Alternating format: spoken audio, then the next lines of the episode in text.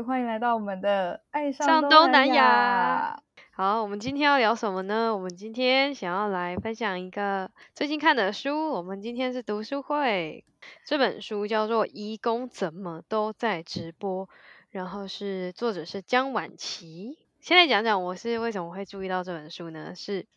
其实只要讲到是我有一个朋友，他他们单位他们公司啦，就是有每一季都有一个。Budget 可以买书这样子，他也是我们的听众之一。然后呢，他平常都有听我们的节目，也会对东南亚有蛮有兴趣的。他在买书的时候有被推荐说这本书还蛮多人去买去来看的。诶，然后他就买来看，他就觉得诶其实蛮有趣的。然后他就把这本书推荐给我说，我们下次可以介绍这本书诶。然后所以他就看完了以后就给我看，然后我看完了以后就给 Olive 看，就是这样子。对，谢谢我们的听众 Sharon 小姐，感谢你的赞助。其实这本书在你介绍给我之前，我好像已经不知道在哪一个报道，或者是可能别人分享动态有看过这个标题，因为蛮特别的，它的标题就叫“移工怎么都在直播”，感觉就蛮让人想知道的。对啊，因为大家可能或多或少有印象，你在路上啊，或是车站啊，有时候会看到有一些义工好像很常拿着手机，然后也好像很常在讲电话，可是都不确定他们到底是在做什么，是在跟谁通话。没错，然后他们通常都会开那个镜头，你就可以感觉到他到底是在拍录影还是在讲视讯。很对，会很好奇说，哎，怎么好像很有。活力一直就是滔滔不绝的讲，就会很好奇，想说，诶，为什么他们有这个娱乐？还是说，到底是在做什么？所以呢，这本书这个作者呢，他自己好像是人类学背景的吧，他就是有去访问了很多义工，然后去深入了解他们的生活，写成了这本书。那其实他这本书也不只只有在讲直播的部分，我觉得他蛮多部分也在。介绍说这些移工他们在台湾的这个，不管是他来的原因啊，他的生活啊，他在台湾交友啊，甚至感情等等的的故事，都有、嗯、都有介绍。我觉得很有趣，因为他把移工生活的面向就是看得很细又很具体。比如说有一个章节可能是在讲他移工怎么去移动，比如说是搭火车。还是高铁，还是坐计程车，然后为什么这个时候会需要搭计程车，就会有一些很有趣的切入点跟观察。对，而且我觉得这个作者他的文字其实有点蛮温暖，就感觉客观，然后又带点温暖，从他的角度、嗯、角度切入，介绍这些义工的生活。好，嗯、那我们可以来细聊一下，他有讲到哪些东西是我们觉得很有趣的。像刚刚讲到这个移动的嘛，就是在讲他们的交通工具是什么。其实他在讲这个事情之前，我真的就是你不会对别人特别去思考说，哎，到底他是做什么交通工具？就是你不会想过这个问题。嗯，然后它里面有一个蛮有趣，就是提到说，相比于坐火车啊，或者是其他的大众运输。甚至是计程车好了，就是都比不上电动车。他说，如果你在一些什么呃工厂的附近啊，那种郊区，如果看到有人骑着电动车啊，他可能就是义工。那义工骑电动车对他们来说，就是因为那些火车其实不是他们自己拥有的东西，而且他去的方向其实被别人安排好、被掌握好的，他只是买那个车票。可是电动车就像是。你自己的东西，你想要去哪里就去哪里。对义工来说，它是一个有很大自由的东西。而且平常不晓得大家家里有没有请过义工，或是你有没有认识义工？嗯，他们的假日其实很少嘛，就常常很长的时间都要待在雇主家，或是要待在工厂。所以他们如果有自己的电动车，可以自由移动，我觉得是一个很快乐的事情。诶，对啊，而且我自己也是有观察到。我自己回老家，我家彰化嘛，其实那边真的，我去路上有时候是一整排超酷炫的电动车，就他们真的改的很多不同的颜色，然后有很有自己的风格。然后我自己的观察是，我觉得就是不管什么样国家的男人，就是很多人还是非常的爱车，然后所以这件事情也是可能投射于他们自己本身的爱好，然后可以在这个异地有一个掌控性吧，就是可以保留这个。爱好。所以你真的有亲眼看到移工骑他们自己改改装过的电动车？有啊有啊，蛮多的，太酷了，就在彰化的那边，而且真的就是五五颜六色，就真的蛮酷的。我下次如果有机会，我再去拍。好啊，这作者还有提到说，他们就是会分工，诶，就是有人负责美术的部分，嗯、有的人负责工程机械的部分，觉得这蛮有趣的。对啊，就等于一个小小的改车社吧，改车团的感觉。对，我看到这一段也觉得说，哎，好像移工在台湾有社团可以参加的感 觉。对，只是这社团有点大，它可能是跨跨那个县市的社团也说不定。对啊，而且我我猜测啦，就是毕竟要考驾照也是比较难嘛，所以电动车的门槛可能比较低。嗯，我我在猜是不是电动车不需要驾照啊？不需要驾照，可能是哦。嗯。还有就是提到说，呃，有一些就是工厂，就是有工厂老板，甚至也蛮支持自己的员工去从事这个兴趣爱好。然后也有台湾人会想要跟他们买一进改好的电动车。嗯，因为真的蛮帅的。真的，我觉得好有趣哦，就就是兴趣，然后还可以卖卖给别人。他有提到说，那个电动车的改装后的价就是总价，我觉得蛮惊讶。他说，平均你会花大概六万五去做这个改装，然后甚至有的会到十三万，很多诶、欸，就可能也跟台湾人一样，他们有很多人也会去改自己的摩托车，改得很炫这样。对对对，就是你在一个可能相对无聊，就是怎么说呢？也不是说无聊啦，就是每个义工他的工作环境或是他可以休息的时间可能不一样，但是感觉这在他们生活中就是增添了蛮大的乐趣。嗯，那另外我想要谈一谈，是我自己在看这本书之前，我自己对义工的有什么样的印象？我觉得我自己最最有印象的，应该就是每次去台北车站的时候。就是在那里都会有蛮蛮多移工朋友席地而坐这件事情。嗯，我相信大家应该只要到台北车站都有看过这件事。我知道前阵子好像蛮一前阵子的是，还有出一些新闻嘛，就是不想要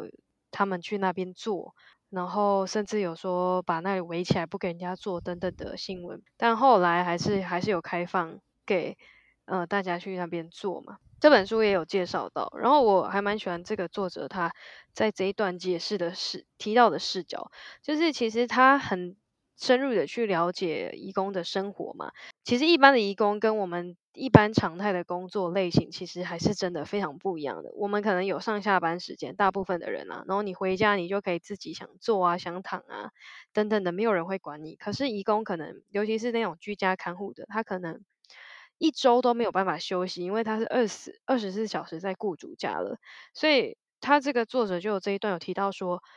呃，如果我想象我是这个义工，我已经站了一周甚至一个月，那我现在在这里是不是可以坐一下呢？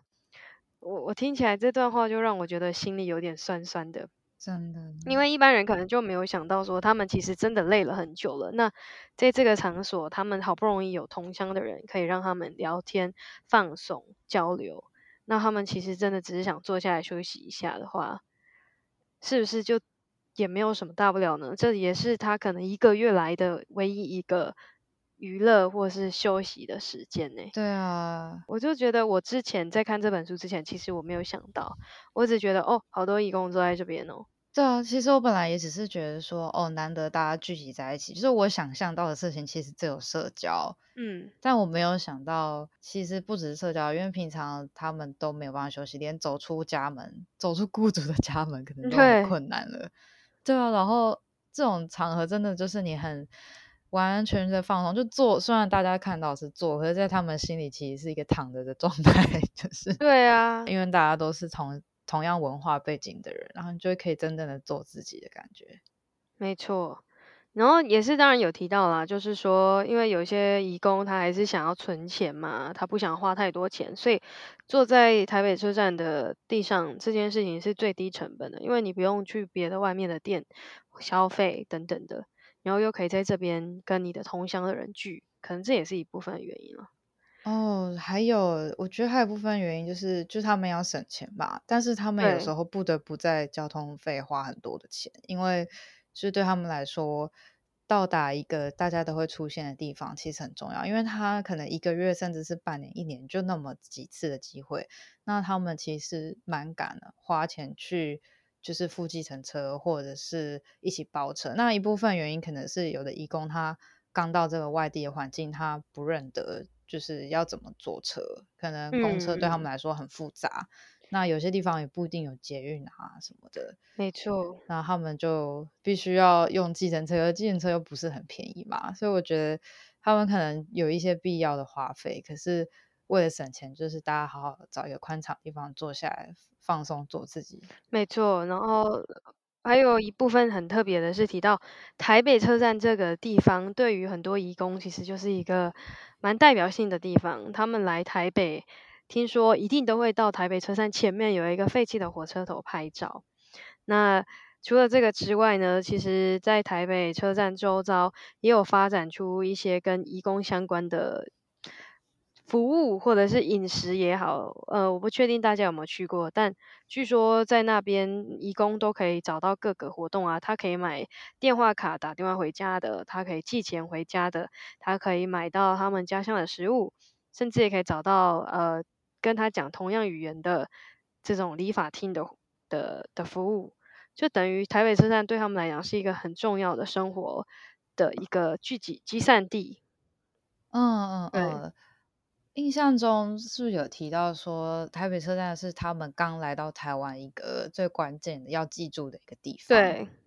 对，没错。还有说，甚至有一些人还搞不清楚交通。的部分要怎么去转乘，所以他都只记得台北车站，明明可能有更快到达的方式，可是他还是选择先到台北车站，然后再去另外一个地方。对，这个书就有提到，有一个是住在林口的移工，然后他因为搞不清楚方向，他要去三重，可是因为他只知道台北车站，所以他先从林口住到台北车站，再从台北的车站转到三重的公车。就如果大家对台北是有点概念的话，其实你就会知道。你从林口到三重可能还比较近，你如果绕到台北车站的话，嗯、再出去，对，或是可能比如说你要从林口到板桥，其实有直达的公车之类的。但如果是刚来的义工，他有可能就是要先到台北车站，然后再看怎么到板桥，这种感觉。我觉得我很能理解，因为我不是台北人，所以我刚来台北的时候，我也是觉得台北好。交通好混乱哦，然后我常常也搞不清楚，我现在要去哪里的话，我该怎么做？所以有时候我也会觉得这样子是比较安全的。其实我也是诶，对啊，就是你到一个外地的时候，你都会想要先记住某一个交通枢纽，或是你你第一个印象有印象的地方。就像我一开始一定都是要先找捷运站，可是我朋友他们可能会觉得说，啊，你公车直接过去就比较快啊。可是我就会想要先找捷运站，我可能还比较远。哎、欸，其实我也是哎、欸。对啊，你就想我们这种不已经是台湾人的是识字的，然后还有这样的困扰，更何况他们可能不太识字，就是如果英文、中文都不看看不太懂的话，那更是很困扰哎、欸。超级困扰的、啊，问路人，路人可能也跟你鸡同鸭讲。所以我觉得这蛮可爱的，真的也蛮能理解的，就是感觉自己有被读，也也某种程度被解读到。对，其实这个作者他自己也有提到嘛，因为这个作者他本身是台南人，嗯、他其实也有提到说，他从台北，呃，他从台南上来台北念书的时候，也是有这种寂寞的感觉。嗯，所以一部分他可能也在这些义工上找到共鸣吧，我猜测。嗯嗯嗯，呃，刚刚说到很到外地很寂寞嘛，然后可能会很需要找到同乡。你一看到同乡，就会不管你就是你可能只是推老人出去公园，或是你只是要倒个垃圾，你看到其他义工，嗯、你就会忍不住想要攀谈几句，就觉得有点像之前我在深圳工作的时候，刚开始也是这样，就前。前一年吧，第一年，可是你在外地遇到台湾人都会觉得哇，好稀奇哦，好想跟他认识哦，想跟他 聊个几句话，然后可能还要加群组啊，然后假日还要一起约在哪里碰面啊，就是来就是疗愈一下自己那种思乡的情绪。取暖一下，对，取暖，对啊，毕竟人就是群居动物嘛。你就在累的时候，如果有一个同乡的人，你可以跟他讲自己的语言，然后他又懂你的这个价值观、三观等等的。毕竟你们从同一个地方来，一定是感觉到很放松又很安全的。呃，作者有提到说，因为这些义工他们不常放假嘛，就像我们前面有提到，然后其实有百分之九十的那种看护的义工，就是帮忙照顾身障者或老人，他们其实是没有固定的放假的时间，然后甚至有三成的人他是从来没有放过假。嗯、那因为他们不就是不受劳基法的保障啦，然后再来就是有些雇主其实他也不是故意的，因为他们不想要。就是义工出去休假去玩的时候发生什么意外，他们要承担，或者是说雇主若离开的话，也不想让他们自由进出的自己的家，因为难免就是不是自己的家人，你难免会有一点点那种想要提防的感觉。嗯，对对对。那可是这种情况对义工来说，就是呃，你的雇主可能不懂你的语言，然后有时候刚来，你可能中文或英文都没有那么好，那雇主可能当然英文也不好啦。那你相当于是。你二十四小时你都没有人真的可以好好的说话，哎，就是，嗯，而且是说自己的语言，对，或是就就算你中文学得很好，好了，就那之前我在深圳也是，就我们同样都是说中文，可是我们说的中文是不一样的中文，然后你分享你家乡的事情，其实他们不一定懂，这个时候你真的会觉得，我好像什么一整天、一个礼拜、一个月都没有真的好好跟人。说过话或聊过天，然后他就提到说，其实义工他们直播的时候，就感觉找到自己的声音，不一定要一直在直播的时候说话，他光是只是在洗碗啊，或是 拍他推老人的画面啊，嗯、什么什么这些日常的生活点滴，他，但是他脸书在他们是在脸书直播嘛，很多人是在脸书直播，就是他上面有他的好朋友。或者是其他的亲亲戚什么之类的，那看到他在那边直播，就真的有一种你在虚拟世界营造出一个自己可以喘息的空间的感觉，嗯，就好像还比一整天都没有人看到自己那种感觉好。对，但其实很特别的是，这个书也有提到说，他们虽然在直播，那也许你那另一边的人，他不一定也这么多人在看，甚至有时候没有人在看，但是我觉得。这个窗口就有点像是给他一个通往自己被理解跟熟悉的世界吧，就让他们自己有安全感、被理解的释放感吧。真的就是一个窗，一扇窗。真的，里面还有提到说，虽然他们直播有一些有一些人可能会在意吧，可是有的雇主就是 还会跟直播里的人 say hi 什么的。就蛮可爱的。有人是看到有雇主是看到说，哎，我的阿嬷，或是我在里面，对，怎么在里面？但是后来发现自己的妈妈或自己的阿嬷好像不在意耶，还觉得很开心。感觉那些应该也是碰到很好的雇主啊。我相信可能有些雇主也会阻止他们做这些事情之类的，可能也是有的。天啊，我觉得如果连手机都不能拿的话，太恐怖了。对，所以像刚 Olive 讲的，其实。他去剖析了这些在直播人的原因，一部分我我自己感觉啊，我自己总结应该就是出自于寂寞吧，想要有一扇窗，就想真的就是一扇窗。就是他有一个章节我觉得很有趣，他就是有提到说有呃一个是关于比较年轻的一个女生，她因为出车祸，所以不得不回老家调养。然后他们家其实本来就有请一个义工是照顾长辈的，只是刚好他出车祸，所以也回去。然后那段时间他跟那个义工就很密集的相处，就是义工甚至要。就是协助他洗澡啊什么之类的，嗯，然后他就会跟那个义工，就他们两个都女生嘛，就会产生一种非常要好的朋友关系，甚至会讨论说，嗯，你觉得我应应不应该除毛啊 什么之类的，或是就偷偷的说，哎，其实我觉得我好像是喜欢女生哎，会有关系嘛？但，嗯，移工可能他来自的文化是比较保守，可能就会说，好像我觉得不行。那那个生长的台湾女生就会说：“可是我觉得可以，很可爱。”讲到这个生长的，其实我后来才知道说，这书里有提到另一个是说，有一个男生，然后他也是生长者，然后也是有义工是来专门照顾他的嘛。那好像这样的 case 还蛮多的，就是一些生长者，然后有请一些义工来照顾，然后特别的是什么？他们最后说。因为为了想要让义工可以一直持续的照顾这个生长者，他们甚至会结婚。对，这个我也很惊讶。我觉得这实在是太伟大了，因为其实移工，我这个书有提到，他有说最长好像是只能十四年。嗯，在台湾，可是你要想，如果你已经照顾一个人，照顾了十四年，然后他。他生障，他也不是说会好的嘛。对啊。如果他继续下去，然后你已经习惯了，那你要走，这也是有感情，然后习惯问题，这其实很难割舍诶。所以他说，有一些人竟然会选择结婚。对啊，我我看到那个章节，我也很惊讶了。它里面是有提到一个，是叫小杰吗？对，对他，他的小杰在年纪很小很小的时候，就给一个。可能已经是阿姨的，因为那个阿姨她在自己的家乡有小孩，我印象中就是她是已经是个妈妈，嗯、然后她才来台湾，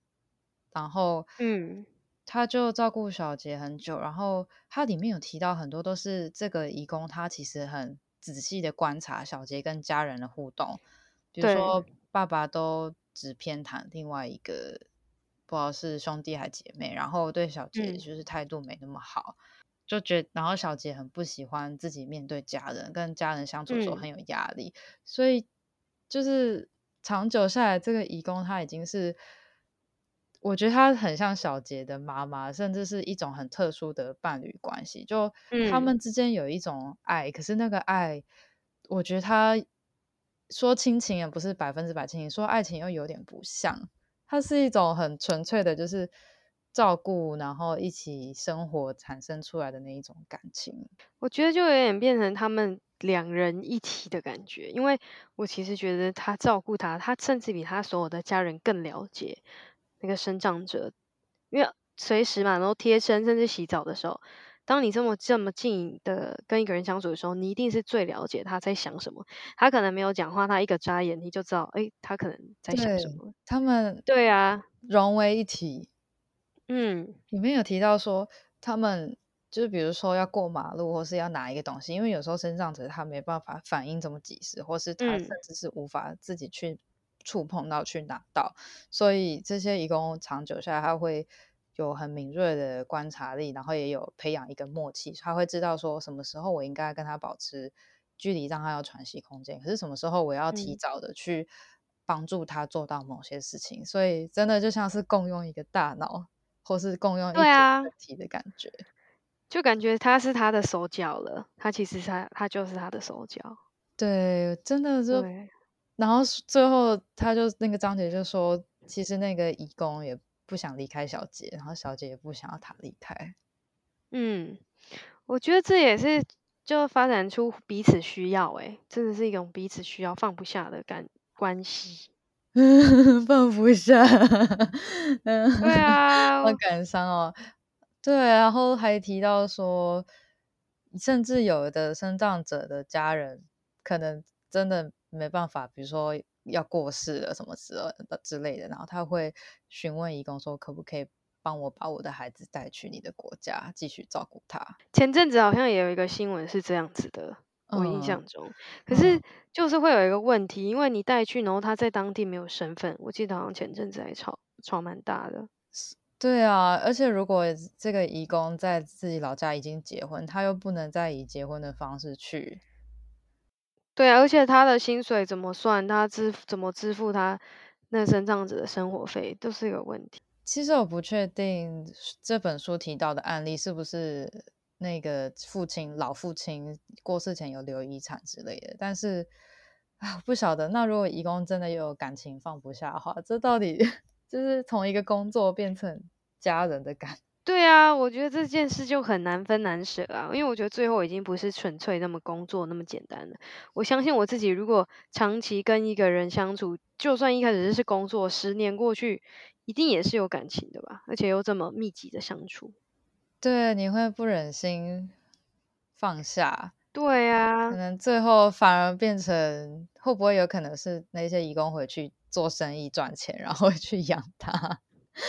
对啊，我觉得有可能会变这样哎，除非是因为书里面的小杰看起来是还有办法自己就思考，然后他其实他大部分跟一般人没什么差别啦，嗯、他只是可能行动会有一些不方便。但感觉小杰在案例是他其实可以自己工作，但我在想那些更更不方便的，的对更极端的状态，真的会不会有可能变成是反过来是义工要去养他？也是有可能，真的太超出我的想象了。我真的看这本书之前没有想到，我也没有想到。然后我就觉得说，为什么他最久只能待十四年？他这样子怎么割舍啊？对啊，而且他们如果把有伴侣是啊，不晓得，因为如果说要在台湾以结婚的关系留下来，那也必须要他本来没有伴侣，不然这怎么弄啊？对啊，因为其实有提到最一开始有提到说，呃，通常会愿意来别的国家当移工的人，通常他好像都是有一些事情在逃离，好像有提到这些。Oh. 对，他就是我我觉得啦，看下来一部分都是要逃离他的家庭或者是婚姻，例如说他可能家庭里有人欠债，他需要来。来这边赚钱，或是她的老公去赌博，或是她有小孩要养，所以她逃离来这边赚钱。那像这种状况，她已经本来可能就是在那边有一个一个婚姻或什么的，我也不确定。但是的确有提到说，想要来这边的移工，我记得那有一句我很印象深刻，他就说他访问一个移工，他就是说来的原因之类的，可能台湾人就会没想那么多，很像是哦。你朋友去澳洲打工度假，你可能会觉得他他去那边玩啊，然后又赚比较多，嗯，然后可是这个里面他有提到一句话说，不快乐的人才会来这里当义工啊，相信我，他说你只要有不只是有故事或不快乐的人才会来这边的，他们都是要逃离一些事情，然后就觉得、啊、天呐，哎，真的，而且我。我刚好在一个国外的论坛，其实有看到，里面就是讨论说，为什么印尼人好像就是就是虽然有还是会出国很多，尤其是来台湾这种就很多嘛，可是大部分印尼人其实是很少出去工作的，因为他们的观念还是很重家庭。对，然后我就觉得，那如果印尼文化真的是这样的话，那来台湾真的有可能是一个穷途末路啊，或是真的很伤心欲绝。对。才会想要过来，才，才要抛下一切。对，很有趣，因为一开始他可能是不愉快，可是书里面刚刚提到那些故事，很多人其实，在台湾找到他另外一片天，就是比较正面的案例啦。嗯，有一个很正面案例是有提到一个很可爱的人，他学会唱台语歌，对，然后都跟台湾的老人会定。就是每天去那个公园唱台语歌，跟老人打成一片，我觉得这个很可爱，超可爱。是那个吗？高雄的莲池潭。对对对对，莲池潭吴咪很可爱，听说他好像还有专粉丝专业还是什么的哦，大家可以去关注一下。对啊，他在里面访问他，他就有说什么，他想要成为一个不一样的义工，然后所以他就有一天去公园的时候就说，哎。跟那个阿伯说，诶、欸，我可以唱吗？我也可以唱吗？然后阿公就很惊讶说，诶、欸，你会唱台语歌吗？这样子，嗯，然后他就慢慢越学越多，然后甚至那些阿公阿妈都跟他变成好朋友。他甚至后来唱歌都不用自己投币，对，因为那些阿公阿妈喜欢听他唱歌，都帮他投好。而且我觉得最可爱的还有是他，因为他也要照顾他的家里的一些呃，可能长辈或是。来这边的本来的工作，所以他每天也不是说每天随时可以去，所以他有时候会先打电话跟那些阿公说他几点有空，然后可不可以先帮他点歌，然后他去的时候就可以直接唱，我觉得超可爱的，超可爱的。那些阿伯就会说，哦，大概下午两点半轮到你哦，超可爱，对，超可爱。他还说为了要点歌要点的快，点的对，就是他还跟 歌一个小本本记录说不同的那个唱。嗯那个叫什么版权公司，他的点歌号码是几号？嗯、对，就先背起来，还不用在那边翻歌本，会浪费时间。哎、欸，那个吴咪的故事其实也反映了我们刚刚说的逃离的事情，因为他、嗯、他说他想要做一个不一样的义工，其实意思是说，因为他以前在他老家好像也是印尼吧，就是呃，就他们家本来很有钱，可是因为一些原因，好像。呃被骗钱啊什么啊等等的，就最后变成比较缺钱，所以要来台湾。可是，嗯，因为呃其他同乡的人就会说，呃去做义工不好啦，就是那个是很不好的工作。嗯、可是他说他不想要让别人认为说义工一定就是过得很。悲惨，很不快乐，嗯，所以他就决定说，他要在台湾过出自己的生活，比如说像唱歌，然后可以去认识一些明星啊，然后表演啊，参加比赛什么的，就会跟他老家的人说的那一种义工不一样，还要证明自己。对，然后好像他真的也有被访问，然后他好像有跟明星合照。嗯。其实很勇敢，你到异乡，如果说我今天去菲律宾，真的去菲律宾工作好了，就我有办法学菲律宾语言，然后去主动参加他们歌唱节目，我通常都觉得好害羞。可能他本身就是爱 唱歌的啊，所以他用这个管道去认识大家。也是啦，但这个是比较好的 case 啊。这本书其实也有提到一些比较不好的 case，但具体我有点忘记了，但。好像看到就是也是不同的雇主，然后有些雇主会会欺负这些义工，包含说不给他们吃饭，或是故意给他吃猪肉等等的。忘了是哪一个哪一位义工的故事，就是说他呃换过不同的雇主，然后但是其中一个雇主他们家很有钱，住豪宅，然后明明有洗衣机，可是却要他用手洗洗全家人的衣服。超级傻眼呢！听到这种好生气哦。这是心里有什么病啊？真的，真的有病，还说什么雇主说哦，你不能吃猪肉哦？那你可是这里是台湾呢，你等回印尼再不吃猪肉就好了啊。对啊，就很不尊重别人呐、啊。在公山小，可以不要这么不尊重别人吗？就像我家人，我爸妈可能吃素好了，那如果他今天去一个什么国家，然后被那国家人就说哦，那你就。你信信佛没关系啊，你就吃肉啊！天哪，这对吃素的人来说，他还以为是不是 在他家想吃给别人看的，殊不知人家就是内心就是就是那么虔诚呢。对啊，那就是一个价值观，一个信仰啊，怎么会讲这样的话？对啊，那很生气耶。希望这种人越来越少。我觉得我们年轻一代都有越来越好啦。对啊，就要就被教导要尊重不同文化。呃，是有提到说，刚刚是说有些人可能在他家乡其实已经结婚有老公什么的，可是很多义工其实在台湾还会交男朋友或女朋友，就是这这一段也有提到说，他们在台湾也会有很多段不同的感情，然后大家好像出于默契，也不会特别问他们是不是在本来的家乡有已经有另一个对象，嗯，就是可能在这个异地，毕竟也是需要。除了陪伴之外，可能人本来也是有需求啊，这个是很难的事情。诶，他们这个很特别，就是如果你已经有伴侣，是有婚姻关系的那种，然后你在异地赚钱，要一直寄回，就是把钱汇回家嘛。那不晓得诶，就如果你一直汇钱回家，如果又很孤单的话。不知道，其实压力也是有点大。对啊，其实这本书有一段，他也是有讨论这件事。他就是访问了一个类，好像是菲律宾的义工，他是船员，然后问他他的在台湾，他有交蛮多段感情的样子。然后就是他那个去访问他说，就有点类似说，你对于婚姻或是这样子交往的想法是什么？我觉得真的没有办法用一般人的想法去想他，因为我记得他的回答是说。虽然他在这边有找另外一个对象，可是他还是不断的寄钱回去，嗯、代表他是一个很负责任，他想要为了他本来的家乡里的，不管是老婆或者是小孩好，他还是愿意负起这个责任的。所以我觉得他的态度比较像是，我还是爱我本来的家庭，只是他不在我身边。那我在这边因为孤单，我需要一个陪伴，但不代表说我今天跟这个。这个异地的人在一起，就等于我出轨，或者是不爱本来的家庭。我觉得很难，我知道啊，这可能一般人很难理解。可是，我觉得他这样讲，我某个程度也可以同理，因为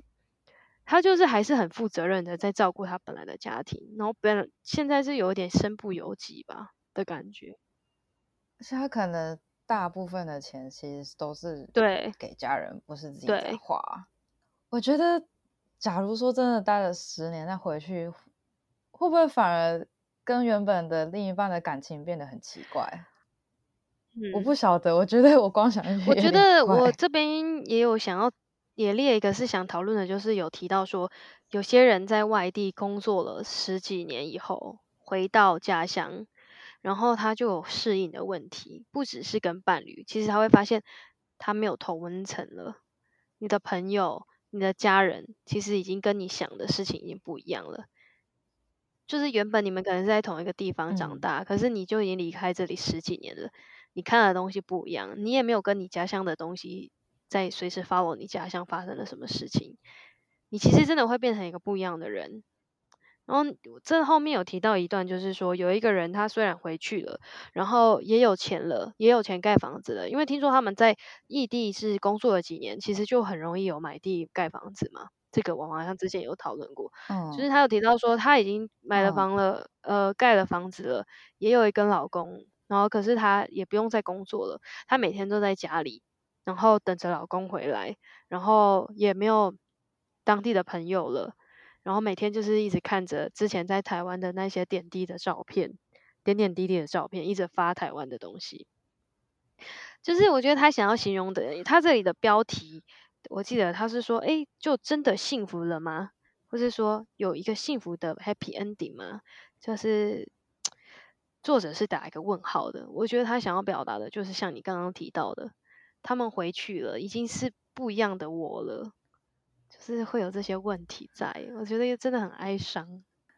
而且不光是移工，诶，像我们自己好了，嗯、有一些朋友啊，他们可能出国很久，本来只是去读个书，